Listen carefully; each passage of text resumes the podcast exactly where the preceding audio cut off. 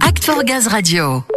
On va aller prendre le pouls un petit peu de ce qui se passe sur ce stand. Justement, on va retrouver euh, Samuel qui est allé un petit peu sonder quelques curieux et quelques visiteurs.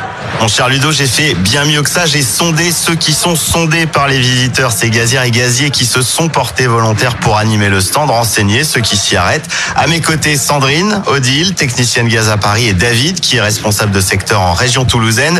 C'est votre première expérience dans la plus grande ferme de France, David? Pour la première fois, j'ai postulé pour venir ici et promouvoir l'énergie verte. Et comment ça se passe alors? Vous êtes très sollicité à ce que j'ai pu voir. Alors, on a beaucoup de questions sur euh, cette nouvelle énergie. Donc, euh, comme ils disent, on en voit se monter un peu partout.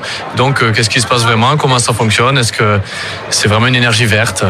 On les informe sur euh, déjà comment le projet est porté, quelle utilité ça va avoir et ce qui est bien aussi pour eux par la suite. Sandrine, ça vous plaît ce rôle d'ambassadeur, d'ambassadrice du gaz vert au salon? Ouais, c'est très très sympa. Tout se passe bien. En plus, ils sont euh, super euh, curieux et ils veulent répondre à leurs questions pour comprendre et surtout avoir les bonnes réponses. Les gens avec qui j'ai parlé, c'est ceux qui vont avoir un site proche de chez eux ou qui ont déjà un site proche de chez eux et qui veulent en savoir plus.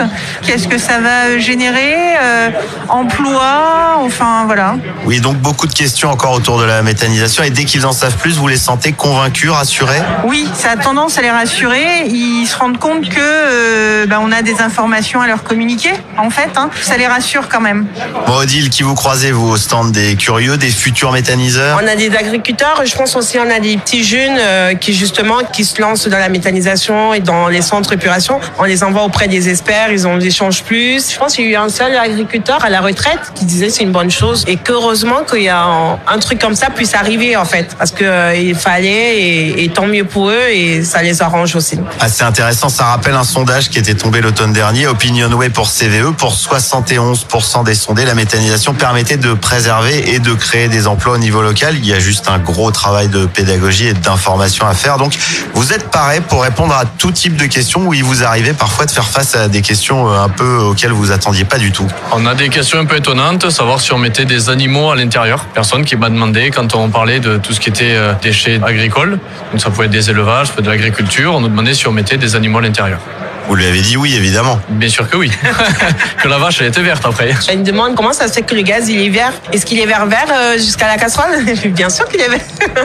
Bon, blague à part, tout ça c'est plutôt facile à expliquer, c'est presque mignon. Ça veut dire qu'il y a quand même une vraie nécessité à communiquer, à faire connaître l'utilité du gaz vert, sa production, ses bénéfices.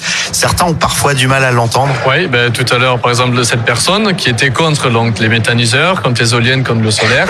Et lui, il ne voulait absolument que du bois pour se chauffer.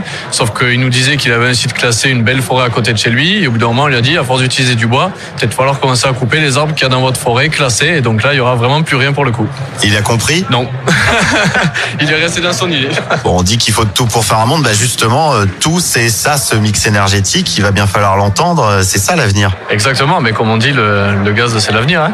Le gaz vert. Le gaz vert, c'est l'avenir. Bon, très bien. Je vois que tout le monde prend son rôle très à cœur. De bons ambassadeurs. Pour vous, le bilan est bon. C'est une bonne expérience. Mm, ouais, c'est sympa. Ça se passe très bien, ouais. Content de l'expérience euh, à refaire. Et je conseille. Voilà, Ludo, Léa, on est quasiment au terme de ce salon et vous l'entendez. Le bilan est en train de se régler euh, sur l'ambiance. Que du positif. On peut le dire, on est dans le vert.